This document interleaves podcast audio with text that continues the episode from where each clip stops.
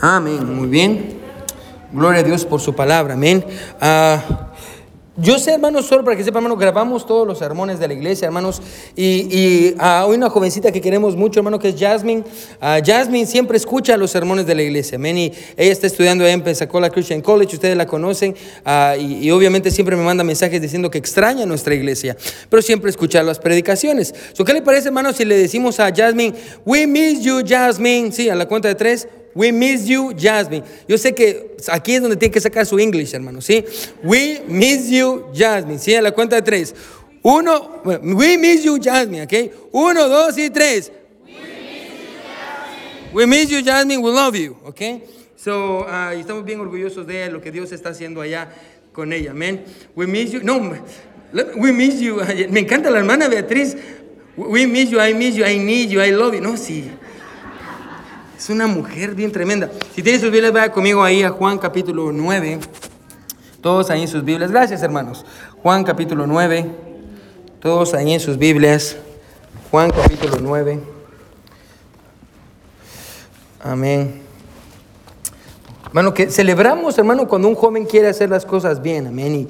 Y, estoy bien emocionado porque este año que viene, hermano, van a haber más jóvenes que van a salir y van a servir a Dios. Y, eso me anima mucho, hermano. No solo jóvenes, pienso en el hermano Adolfo que, que, está yendo para Honduras, también el martes, para ir a hacer bendición a, a su país, amén, y a su pueblo. Y, pienso en el hermano Camacho, que, que también, hermano, y la hermana Esther allá en Perú. Y, gloria a Dios por eso, amén. Gloria a Dios, hermano. Queremos uh, tener una parte en, lugares en el mundo. Así que, uh, gloria a Dios por eso.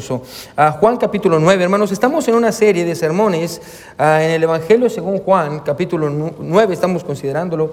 El sermón de hoy, hermanos, el sermón número 61 en nuestra serie de sermones. Y, y hoy, por fe, vamos a terminar el capítulo 9, amén. Y, y vamos a terminar el capítulo 9. y ya el otro domingo comenzamos en el capítulo 10.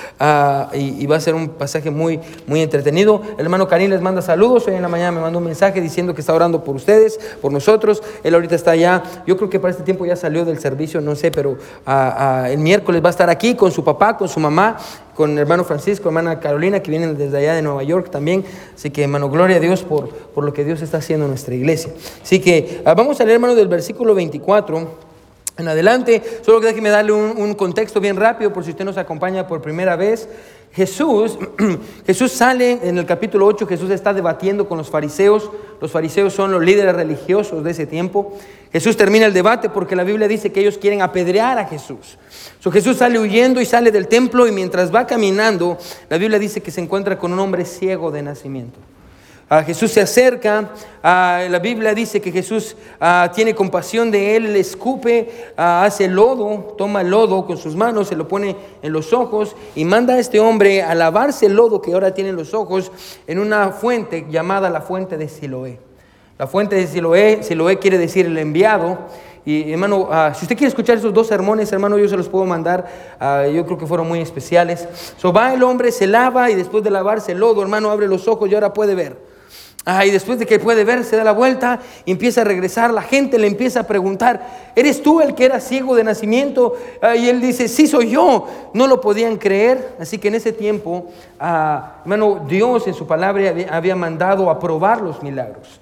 Uh, y lo vimos la semana pasada. Así que toman a este hombre y lo llevan ante los fariseos y los fariseos empiezan a interrogar a este hombre. Y es lo que encontramos en el pasaje. Está este hombre rodeado por todos los fariseos y más personas evidentemente uh, mientras está siendo interrogado. Con eso en mente, hermano, entremos al pasaje, versículo 24, dice, entonces volvieron a llamar al hombre que había sido ciego y le dijeron, da gloria a Dios. Nosotros sabemos que ese hombre es pecador hablando de Jesús. Entonces él respondió y dijo, si es pecador no lo sé. Una cosa sé, que viendo yo sido ciego ahora veo. Le volvieron a decir, ¿qué te hizo? ¿Cómo te abrió los ojos? Él le respondió, ya os los he dicho y no habéis querido oír porque, ¿por qué lo queréis oír otra vez? ¿Queréis también vosotros haceros sus discípulos? Y le injuriaron y dijeron, tú eres su discípulo, pero nosotros discípulos de Moisés somos. Nosotros sabemos que Dios ha hablado a Moisés, pero respecto a ese, no sabemos de dónde sea. Respondió el hombre y le dijo, pues esto es lo maravilloso, que vosotros no sepáis de dónde sea, y a mí me abrió los ojos. Y sabemos que Dios no oye a los pecadores, Pero si alguno es temeroso de Dios y hace su voluntad, a ese oye. Desde el principio no se ha oído decir que alguno abriese los ojos a uno que nació ciego. Si éste no viniera de Dios, nada podría hacer. Respondieron y le dijeron, tú naciste del todo en pecado y nos enseñas a nosotros. Y le expulsaron. Ahora, no, no entendemos la magnitud y lo vamos a ver en unos segundos, hermano, cuán, cuán malo era para un hombre ser expulsado.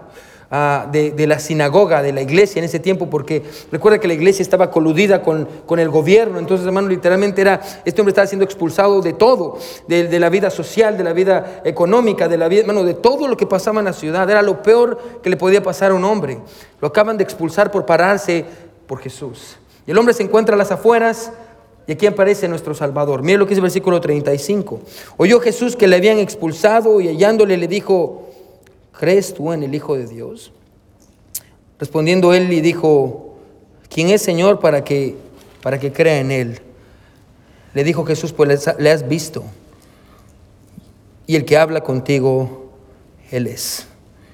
Bueno, Jesús le abrió los ojos para que pudiera verlo a él. Amén. Ah, y él dijo, creo, Señor, y le adoró. Dijo Jesús, para juicio he venido yo a este mundo, para que los que no ven vean y los que vean sean cegados. Entonces algunos de los fariseos que estaban con él al oír esto le dijeron, ¿acaso nosotros somos ciegos también? Jesús le respondió, si fuerais ciegos, no tendríais pecado. Mas ahora, porque decís, vemos, vuestro pecado permanece. Amén. Ah, hay un himno, hermano, que olvidé, hubiéramos cantado ese himno, amén, que dice, abre mis ojos, quiero ver a Cristo. I mean, do we have that one in the, yeah, can we sing it by the end? Yeah. Y lo vamos a cantar al final. Hay un ojo que dice, abre mis ojos, yo quiero ver a Cristo, amén. Y, y, ah, bueno, que Dios abra los, abra los ojos de nuestro entendimiento para que en esta mañana, hermanos, podamos todos ver a Jesús, amén. Y ah, hoy quiero predicar bajo el título, no hay peor ciego que el que no quiere ver. No hay peor ciego que el que no quiere ver. Vamos a orar, hermano, y pidámosle a Dios que se encuentre con nosotros en esta mañana. Mi buen Salvador, ah, nos reunimos, mi Dios, en tu presencia. Y te buscamos, Señor, y buscamos tu rostro. Porque entendemos que tú eres el único, mi Dios, que puede hacer las obras, mi Señor, ah, que tú hiciste en el Antiguo Testamento, las puedes volver a hacer en el presente, Señor. Tú eres el único que puede darle vista a los ciegos, Señor, y no me refiero a, algo físico, me refiero a algo espiritual. Dios, como dice el himno, abre mis ojos, abre nuestros ojos, Señor. Entendemos que el milagro que tú hiciste en este hombre, Señor, abrir sus ojos, mi Dios, fue para que él pudiera contemplarte a ti, Dios. Y es lo mismo que te pedimos en esta mañana, mi Señor. Si hay alguien en este lugar que no te ha visto, mi Señor, que no te conoce, que salga por esta puerta, mi Dios, 100% seguro de que tú eres su Salvador. Que salga, mi Dios, con sus ojos abiertos, mi Dios, ante una vida espiritual, ante un Dios eterno, un Dios que salva, un Dios que vino a buscarnos. Oh Señor, me escondo detrás de tu cruz para que tu nombre sea enaltecido, mi Señor, y no yo. Háblanos, Padre. Gracias, mi Dios, por toda la gente que está delante de nosotros, la manera en que nuestra iglesia está creciendo, los visitantes que tenemos, Señor. En nombre de Jesús oramos. Amén y amén. Pueden sentarse, hermanos. Gracias por venir.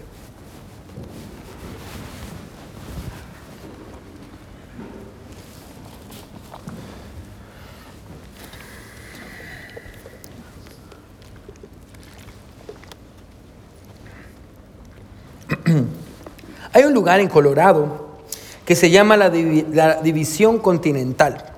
No sé si usted ha escuchado acerca de este lugar, pero es una división, hermano, ah, que es una serie, literalmente, hermano, de montañas que atraviesan Colorado. En lo más alto de las montañas ah, sucede un fenómeno muy interesante, hermano, y es que existe un río en ese lugar, un río que se divide en dos. Ahora, lo interesante es esto, que la mitad de ese río llega al Océano Pacífico a través del oeste de los Estados Unidos, West Coast, y la otra mitad del río desemboca en el Océano Atlántico, en el East Coast. O sea, literalmente, hermano, es un río, hermano, que literalmente se divide en dos y termina en dos océanos completamente diferentes. Y lo interesante es que el punto que divide a este río, escuche, es una, es una roca. que se encuentra en medio de este río, que cuando las, las aguas, escuche, se golpean contra la roca, automáticamente se dividen y tienen dos destinos completamente diferentes. Piensen en esto. Ah, cuando el río golpea esta roca, el río se divide en dos y una parte llega al río Grande de Colorado para desembocar en el Pacífico, en el Golfo de California. Y otra parte llega al río Mississippi que ah, llega al Golfo de México que a su vez desemboca en el Océano Atlántico. Bueno, piensen esto, dos gotas, escuche, dos gotas de agua pueden viajar juntas una al lado de otra, y a pesar de viajar juntas, ambas pueden encontrar dos destinos completamente diferentes cuando ambas golpean la misma roca. Cuando ambas golpean la misma roca. En nuestro pasaje, hermano, Jesús es la roca. Y todos aquellos que se topan con Él van a terminar en uno de dos destinos, escuche, completamente diferentes. De hecho, hermanos, sin importar, importar cuál sea, hermano, su respuesta a Jesús en esta mañana, cuando usted se encuentra con Jesús, usted nunca va a volver a ser el mismo. No importa cuál sea su respuesta, si su respuesta es seguir a Cristo o no seguir a Cristo, si usted se encuentra con Jesús, escuche, su destino va a cambiar y usted no va a ser la misma persona. Cuando, cuando consideramos, hermano, el capítulo 8 y el capítulo 9 del Evangelio de Juan, hay una pregunta, hermano, que surge y es, ¿Por qué el autor le dedicó tanto espacio a una porción tan grande o le dio tanto, tanto espacio a esta porción en su evangelio? ¿Por qué le dio tanto énfasis a la historia de este hombre ciego en particular? Dos capítulos. Desde el capítulo 8 empieza a desarrollarse la historia. Todo el capítulo 8, todo el capítulo 9, para una sola historia. La respuesta se encuentra en el capítulo 1 de Juan. Vaya conmigo al capítulo 1, solo vamos a poner el contexto. ¿Sí está conmigo? Amén. Mire lo que dice. Ya sabe que si no dice amén, vuelvo a comenzar. Amén. Más de vale. Sí, sí que mire lo que dice el, versículo, el capítulo 1, versículo 10. Esto lo, sermón lo vimos hace mucho tiempo. Si usted quiere, hermano, escuchar todos los sermones desde el capítulo 1, hermano, ahí están en Spotify. Yo se los puedo mandar, hermano. Hay 60 sermones sobre el Evangelio de Juan. So, mire qué es lo que dice Juan 1, versículo 10. Mire lo que dice. Dice, en el mundo estaba, hablando de Jesús, dice, y el mundo por él fue hecho pero el mundo no le conoció. A los suyos vino y los suyos que dice, no le recibieron. Bueno, el mundo, ponga atención, escuche, el mundo no le conoció y los suyos no le recibieron. La venida de Jesús, escuche, trajo, trajo un conflicto entre la luz y la oscuridad. Hermano, él, era luz, él, trajo la luz y, y, automáticamente, hermano, por él ser la luz, la oscuridad se iba a oponer a él. En el mismo capítulo 1, versículo 5 dice, la luz en las tinieblas resplandece. Y, podemos aplicar básicamente, hermano, esa, idea, la luz en las tinieblas resplandece a, Jesús abriéndole los ojos a este hombre del capítulo 9, pero el mismo versículo 5 continúa diciendo, y las tinieblas no prevalecieron contra ella, contra la luz. Bueno, la luz sirve con un doble propósito. El propósito, hermano, del sol, cuando usted ve al sol, el propósito del sol tiene que ver con producir vida y dar crecimiento. Pero cada vez, hermano, que si tal vez usted ha visto esto, hermano, cuando usted mueve una piedra grande de su, de su patio trasero, su patio de enfrente de la casa, hermano, cuando usted mueve una piedra grande y expone el suelo que se encuentra debajo de la piedra, lo primero que va a encontrar es un montón de gusanos e insectos que viven en la oscuridad. El propósito de la historia que está delante de nosotros, escuche, no solo es mostrarnos la luz de Jesús, que es capaz de alumbrar en la oscuridad, escuche, que es verdad, una verdad ilustrada literalmente por Jesús abriéndole los ojos a este hombre, pero esta historia también nos muestra que esta luz, escuche, acarrea consigo conflicto y juicio y alumbra a aquellos que quieren vivir en la oscuridad. Y es aquí donde encontramos lo que yo llamo la ironía y la tragedia del pasaje. La ironía y la tragedia. La ironía es que aquellos que declaraban poder ver terminan revelando que son ciegos. Y la tragedia es que de esta realidad es que ellos eran los encargados de iluminar a las personas, sin embargo, ellos terminan exponiendo su incapacidad para hacerlo porque siempre fueron sirvientes de la oscuridad. La ironía y la tragedia.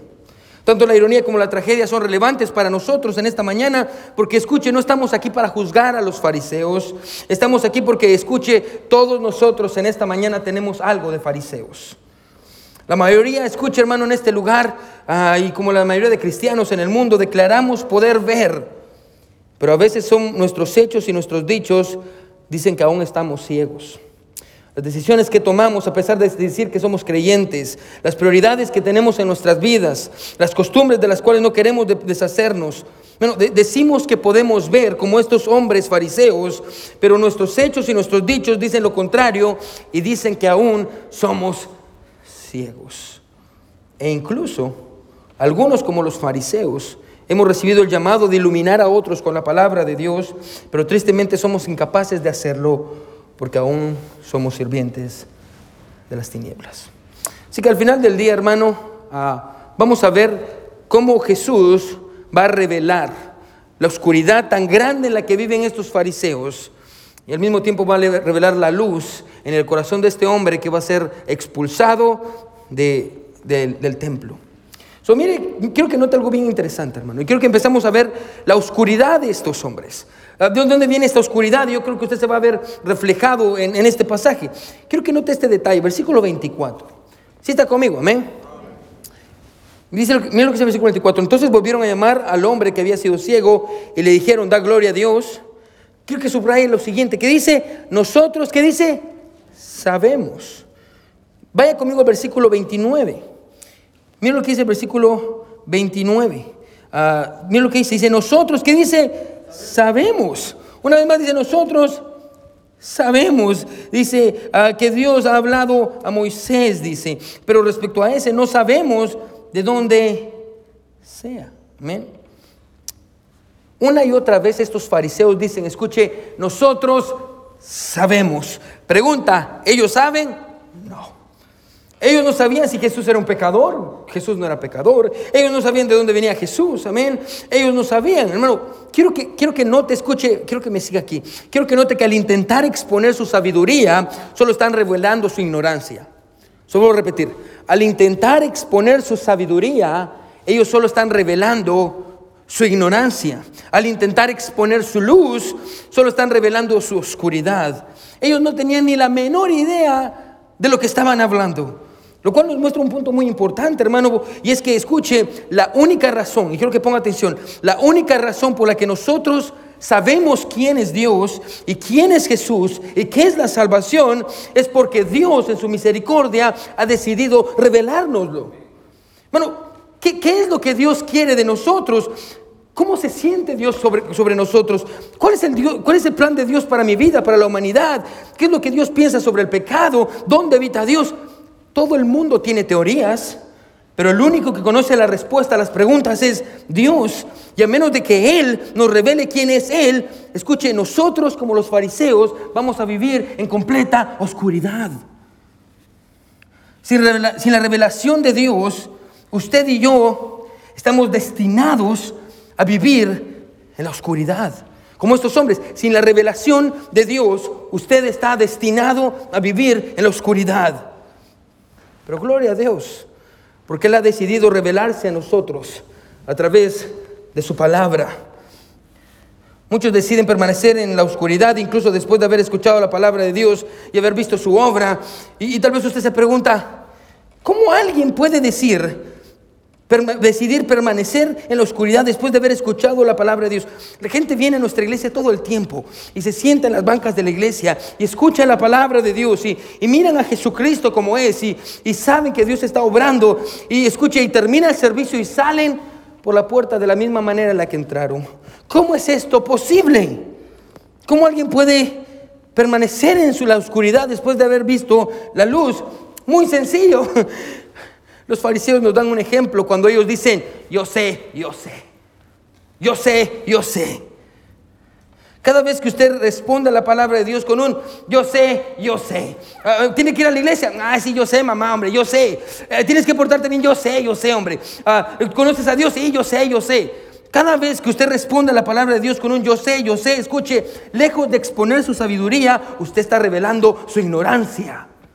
Yo sé, yo sé. Hay que servir a Dios. Ay, yo sé, yo sé. Las esposas vienen con los esposos y le dicen, mi amor, tenemos que leer la palabra de Dios. Ay, yo sé, yo sé, hombre.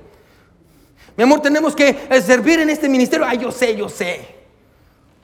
Lejos de exponer su sabiduría, hermano, usted solo está demostrando su ignorancia. Está demostrando que usted vive en la oscuridad. Así que armados con esa actitud de yo sé, yo sé, los fariseos ahora van a seguir presionando a este hombre. Miren lo que dice el versículo 30. Si está conmigo, amén. Respondió el hombre y les dijo, pues esto es lo maravilloso, que vosotros no sepáis de dónde sea. ¿Por qué está diciendo esto? Porque ellos dicen que lo saben todo. Y a mí me abrió los ojos. Y sabemos que Dios no oye a los pecadores, pero si alguno es temeroso de Dios y hace su voluntad, a ese oye. Desde el principio no se ha oído decir que alguno abriese los ojos a uno que nació ciego. Si éste no viniera de Dios, nada podría hacer. ¿Qué está diciendo este hombre? Escuche, este hombre que abrió los ojos tiene que ser un enviado de Dios. Bueno, y, me encanta, hermano, porque lo vamos a ver más adelante. Cómo a través de todo el capítulo 9, eh, Dios le está revelando a este hombre quién es él. Y cada vez que habla, va aumentando su seguridad y su conocimiento. Los fariseos habían perdido por completo el respeto de este hombre. Y su actitud es una muestra de ellos. E, este es el punto de quiebre, hermano, en donde los fariseos ya no pueden más, están cansados de lo que está sucediendo. Mira lo que dice el versículo 34. Respondieron y le dijeron, tú naciste del todo en pecado y nos enseñas a nosotros. ¿Y qué es lo que dice? Le expulsaron. Con estas palabras el hombre al cual Jesús le había devuelto la vista o le había dado la vista, fue expulsado de la sinagoga, que era una forma de la iglesia. Fue excomulgado, fue expulsado de la iglesia de los judíos. Ahora, esto era muy delicado para ellos.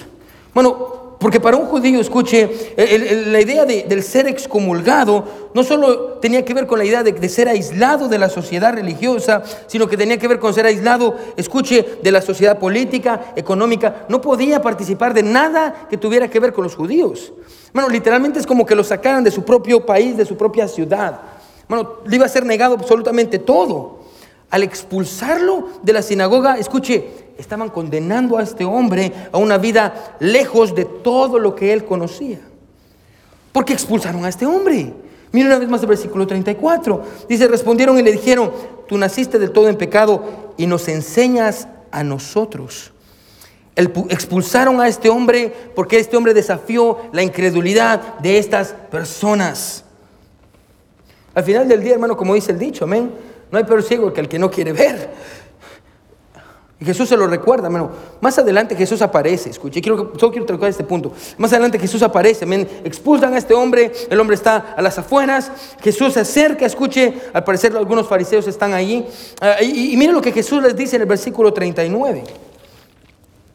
Y dijo Jesús, para juicio he venido yo a este mundo, para que los que no ven, vean, hablando de este hombre, y los que ven, o sea, aquellos que dicen yo sé, yo sé, sean cegados. Sean, y, quiero que subraye la palabra o la frase sean cegados. Bueno, Jesús no vino para condenar a los pecadores, Jesús vino a salvar a los pecadores, pero aquellos que rechazan a Jesús inevitablemente se encuentran bajo juicio. Y parte de ese juicio, hermano, es interesante, escuche, parte de ese juicio es, es un efecto endurecedor del corazón. Bueno, eh, parte de ese juicio, escuche, es, es, que ellos no puedan ver. El pasaje dice que por su incredulidad aquellos que ven van a ser cegados, refiriéndose a que su corazón va a ser endurecido. Y un ejemplo de eso es el faraón. ¿Se recuerda en el libro de Éxodo? Bueno, cuando Dios quería sacar a su pueblo de Egipto, la Biblia dice que Dios endurecía el corazón de faraón. Dios lo endurecía, lo endurecía. Y si se da cuenta, hermano, lo endurece. Y la siguiente cosa que viene, la siguiente plaga, es peor que la anterior. Y peor que la anterior. Y peor que la anterior. Hasta el punto en el que Dios termina llevándose a su primogénito. ¿Se da cuenta? Bueno, cada vez, y quiero que escuche esto con cuidado, por favor. Cada vez que usted rechaza la palabra de Dios, algo le pasa a su corazón. Cada vez que usted ignora el consejo de alguien que lo ama y le dice, vamos a la iglesia, ah, eh, vive de esta manera, y usted dice, no, yo sé, yo sé, yo quiero vivir como yo quiero, bueno, algo le pasa a su corazón. ¿Qué le pasa? Se endurece, se endurece.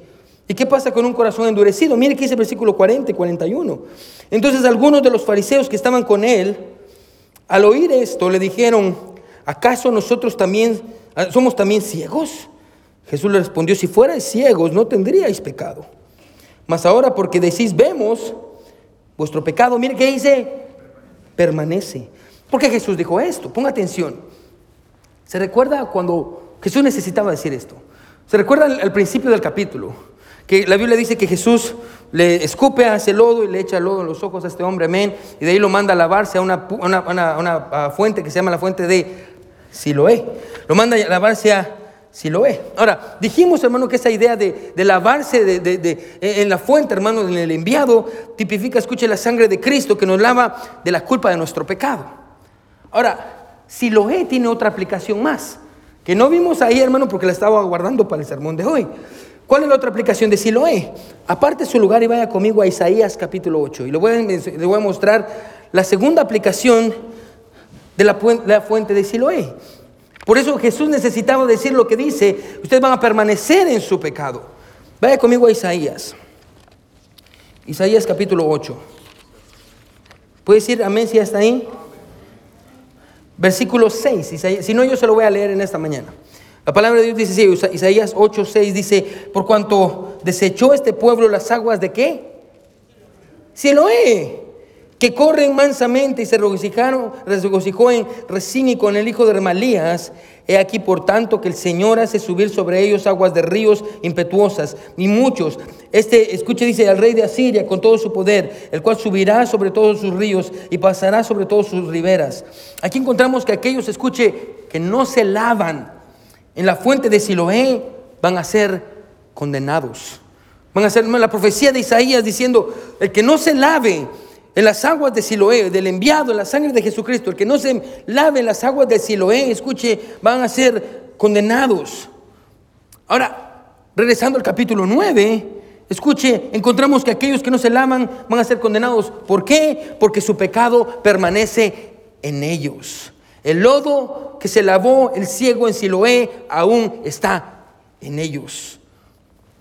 Ahora, como un contraste entre los fariseos que decían que podían ver, pero estaban ciegos, Juan nos presenta a un hombre que antes era ciego, pero ahora su visión va en aumento. Me encanta porque mientras estos fariseos decían, escuche, e-, ellos una y otra vez decían, nosotros sabemos, sabemos, sabemos, Miren lo que este hombre ciego dice en el versículo 25. Regrese conmigo al capítulo 9. ¿Sí está conmigo? Amén. Miren lo que regrese conmigo al capítulo 9. Miren lo que dice el versículo 25. Entonces él respondió y dijo, si es pecador, mire lo que dice. No lo sé. No lo sé. Una cosa sé que viendo yo sigo ciego, ahora veo. Hermano, quiero que me ponga atención. Solo hay una manera de crecer en la vida cristiana y es a través de la humildad que viene como resultado de reconocer nuestra propia ignorancia. Bueno, eh, eh, nuestra ignorancia.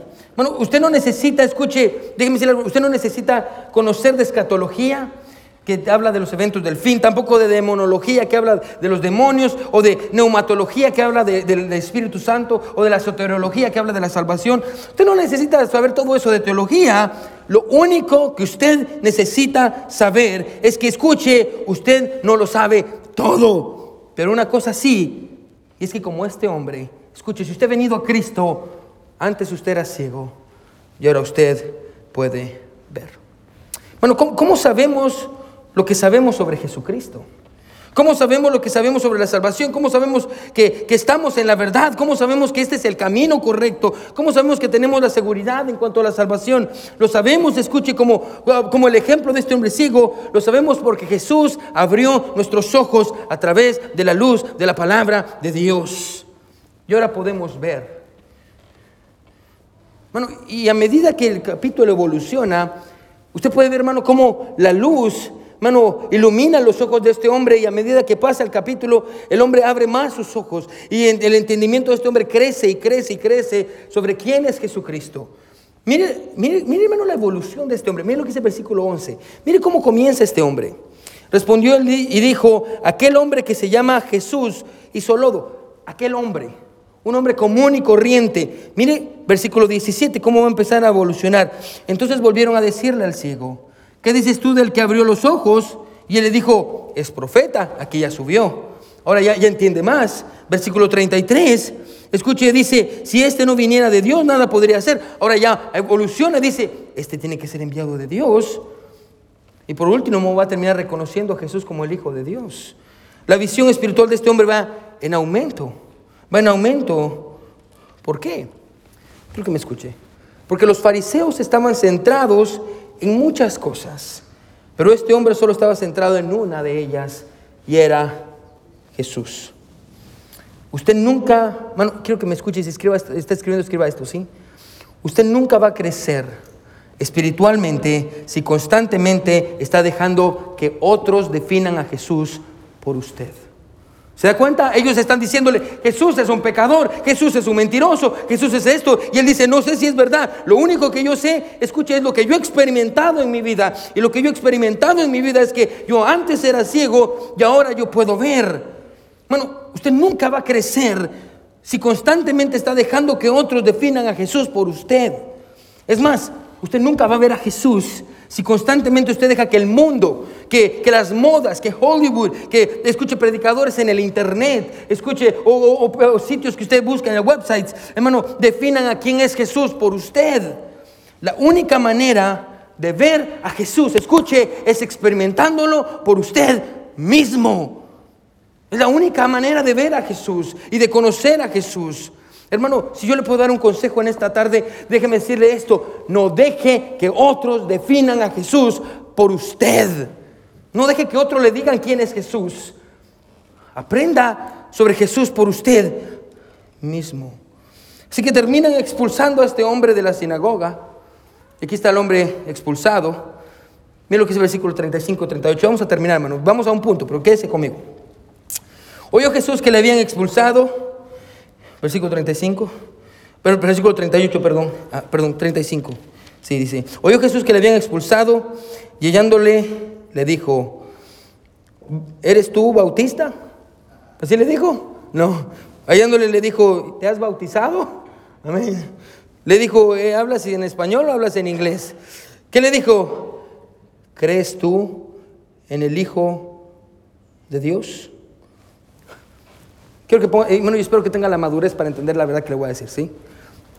Acaban de expulsar a este hombre. Escuche, de la sinagoga, de la iglesia, lo acaban de expulsar. Jesús se encuentra con él.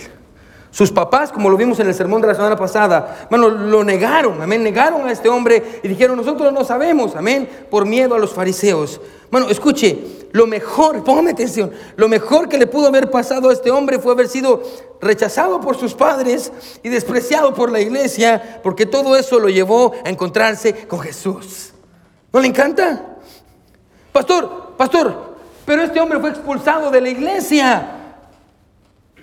Hay algunas iglesias de las cuales es un privilegio ser expulsado, especialmente cuando éstas nos arrojan solo para caer en los brazos de Jesús. Así que Jesús se acerca y le hace la pregunta más importante de todas. ¿Crees tú en el Hijo de Dios? ¿Crees tú en el Hijo de Dios? Jesús no le preguntó, ¿te has bautizado? ¿Vas a una iglesia? ¿Bautista? ¿Estás diezmando? ¿Eres una buena persona? No, él le preguntó, ¿crees tú en el Hijo de Dios? Jesús ya había bendecido a este hombre físicamente, pero a menos de que su fe estuviera en Jesús, su destino este, eterno estaba indefinido. ¿Crees tú en el Hijo de Dios? Iglesia, y lo que Jesús le preguntó a este hombre en el pasaje, nos lo sigue preguntando a nosotros en esta mañana. Hermano, hay muchas cosas en su mente que usted piensa que son importantes para usted. Mayormente cuando usted viene a Estados Unidos.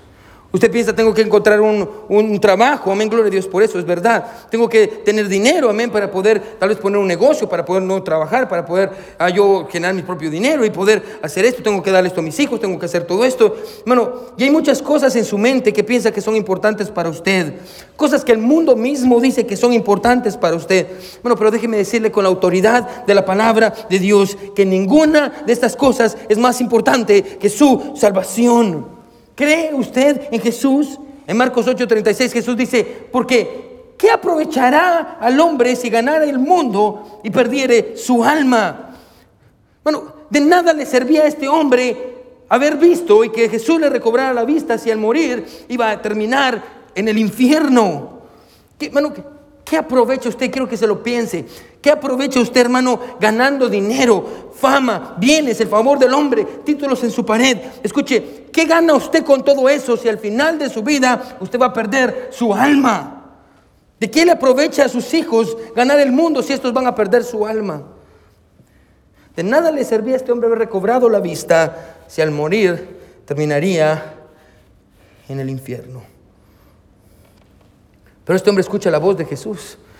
Y mira lo que dice el versículo 36. Respondiendo él y dijo, ¿quién es Señor? Para que crea en él. Yo quiero verlo. Le dijo Jesús, pues le has visto y el que habla contigo, él es. Y él dijo, creo, Señor. Se postró a sus pies y comenzó adorarlo. Este hombre no sabía muchas cosas. Lo único que sabía es que ese hombre que estaba delante de él era especial, porque le había devuelto la vista. Y lo único que este hombre hizo fue decir, Señor, creo, creo que tú eres quien tú dices ser. Creo que tú eres el Salvador del mundo, el Mesías prometido, la pieza que le falta a mi corazón, lo, que le hace falta a mi vida. Yo creo, Señor. Y en ese momento creyó y le adoró. Hermano, la simpleza de la salvación. La simpleza de la salvación. Alistair Begg, eh, él dice en uno de sus sermones que se volvió muy popular últimamente, pero nadie le da el crédito a él. Él dijo eh, sobre el ladrón sobre la cruz. Dice, imagínense que está el ladrón ah, junto a la cruz. Jesús está crucificado y hay dos ladrones. Imagínense aquel ladrón que le dijo, Señor, acuérdate de mí cuando vengas en tu reino. Jesús le dice, cierto, es cierto, te digo que ahora estarás conmigo en el paraíso. Alistair Beck dice, imagínense cuando este hombre llegó al cielo. Llegó al cielo y ahí está en el cielo y de pronto aparece un ángel. Y el ángel le pregunta y le dice, ¿qué estás haciendo aquí? Y el hombre le dice, pues no sé. El ángel le pregunta, hmm, ¿esperabas al Mesías prometido? El hombre dice, no. El ángel le pregunta, ¿guardaste la ley? El hombre dice, no. El ángel le pregunta, ¿te bautizaste? El hombre dice, no. El ángel le dice, mm, déjame llamar a mi superior. Y va a llamar a otro ángel. Y viene el ángel superior y dice, ¿qué está haciendo este hombre en el cielo? Se acerca y le dice, escuche, ¿conoces la doctrina de la gracia? El hombre dice, no. ¿Conoces lo que la ley menciona sobre el Mesías? El hombre dice, no. ¿Viviste una buena vida? El hombre dice, me acaban de matar por malo, amén. El ángel se desespera y le dice, si no viviste una buena vida y no te bautizaste, y si no esperabas al Mesías, ni conoces la doctrina de la gracia, ¿qué estás haciendo aquí? El hombre responde, el hombre en medio de la cruz me dijo que podía entrar. Esa es la salvación. Es la salvación. Respondiendo él y dijo, ¿quién es, Señor, para que yo crea en él? Le dijo, pues le has visto y es el que habla contigo. Es aquel que usted está escuchando la voz de Él en esta mañana. Es aquel que está hablando con su corazón. ¿Usted lo ha escuchado? ¿Usted lo ha visto? El hombre dice, yo creo, Señor. Y le adoró. Imagínense si esta historia hubiera terminado así. Jesús se encuentra con el hombre.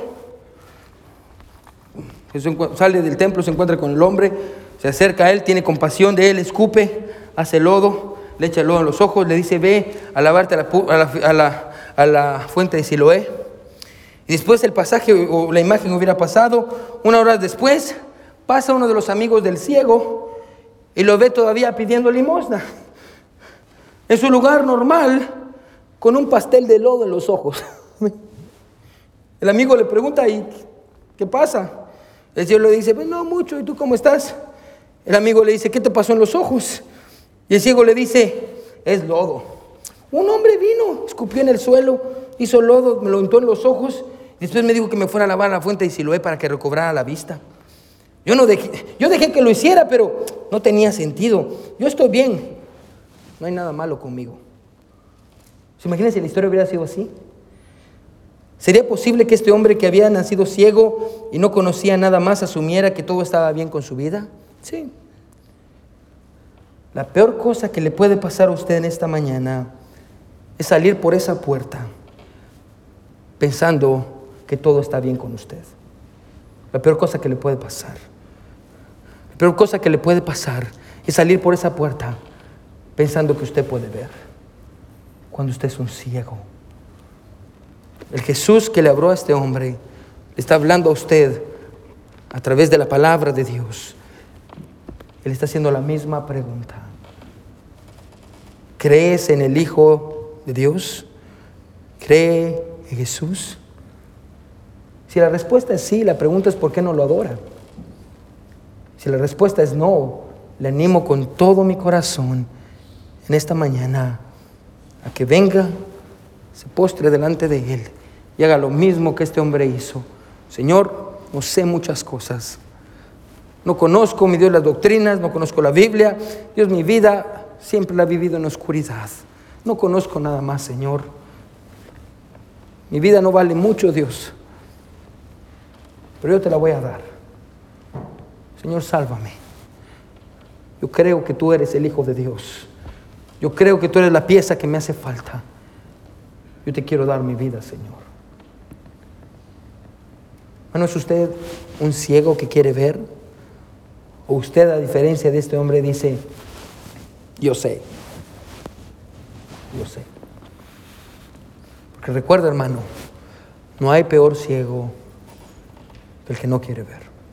Todos con los ojos cerrados y cabeza inclinada, nadie viendo. Todos con los ojos cerrados y cabeza inclinada. ¿Quiénes dirían en esta en esta mañana.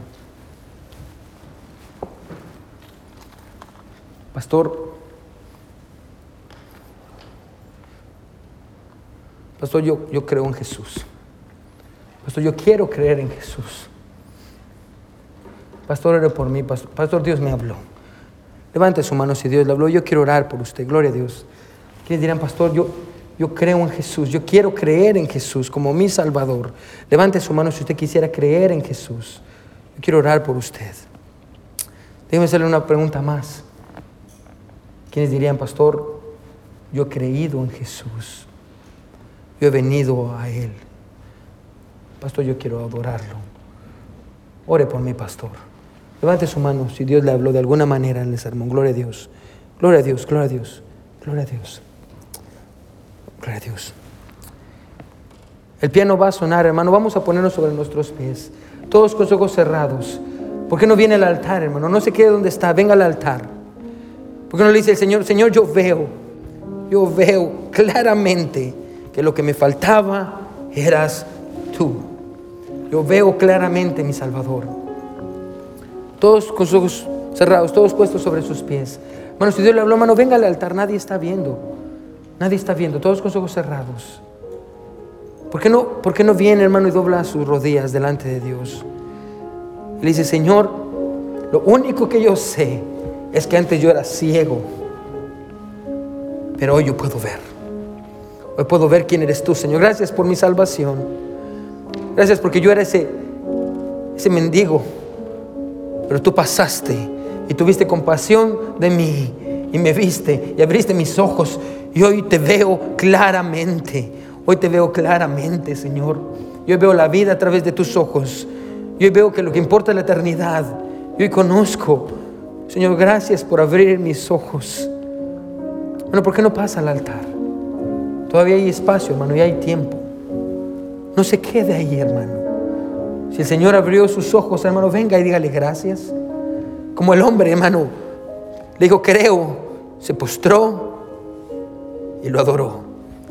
¿Por qué no viene y adora a Jesús? ¿Por qué no viene y dobla sus rodillas, hermano? Y dice, Señor, yo veo que tú tienes un propósito para mí. Yo veo que tú eres el Hijo de Dios. Gracias, Señor. Gracias, Señor. Hermano, hay espacio y hay tiempo. Hermano, si Dios le habló, hermano, incluso en el lugar donde está, no, ¿por qué no le dice al Señor, gracias Dios? Porque habiendo sido yo como era, Señor, tú me encontraste y me viste, Señor. Y abriste mis ojos. Cuán bueno es Jesús, cuán grande es su salvación. Lo único que yo sé es que yo antes era ciego, pero ahora yo puedo ver. Se postró y lo adoró.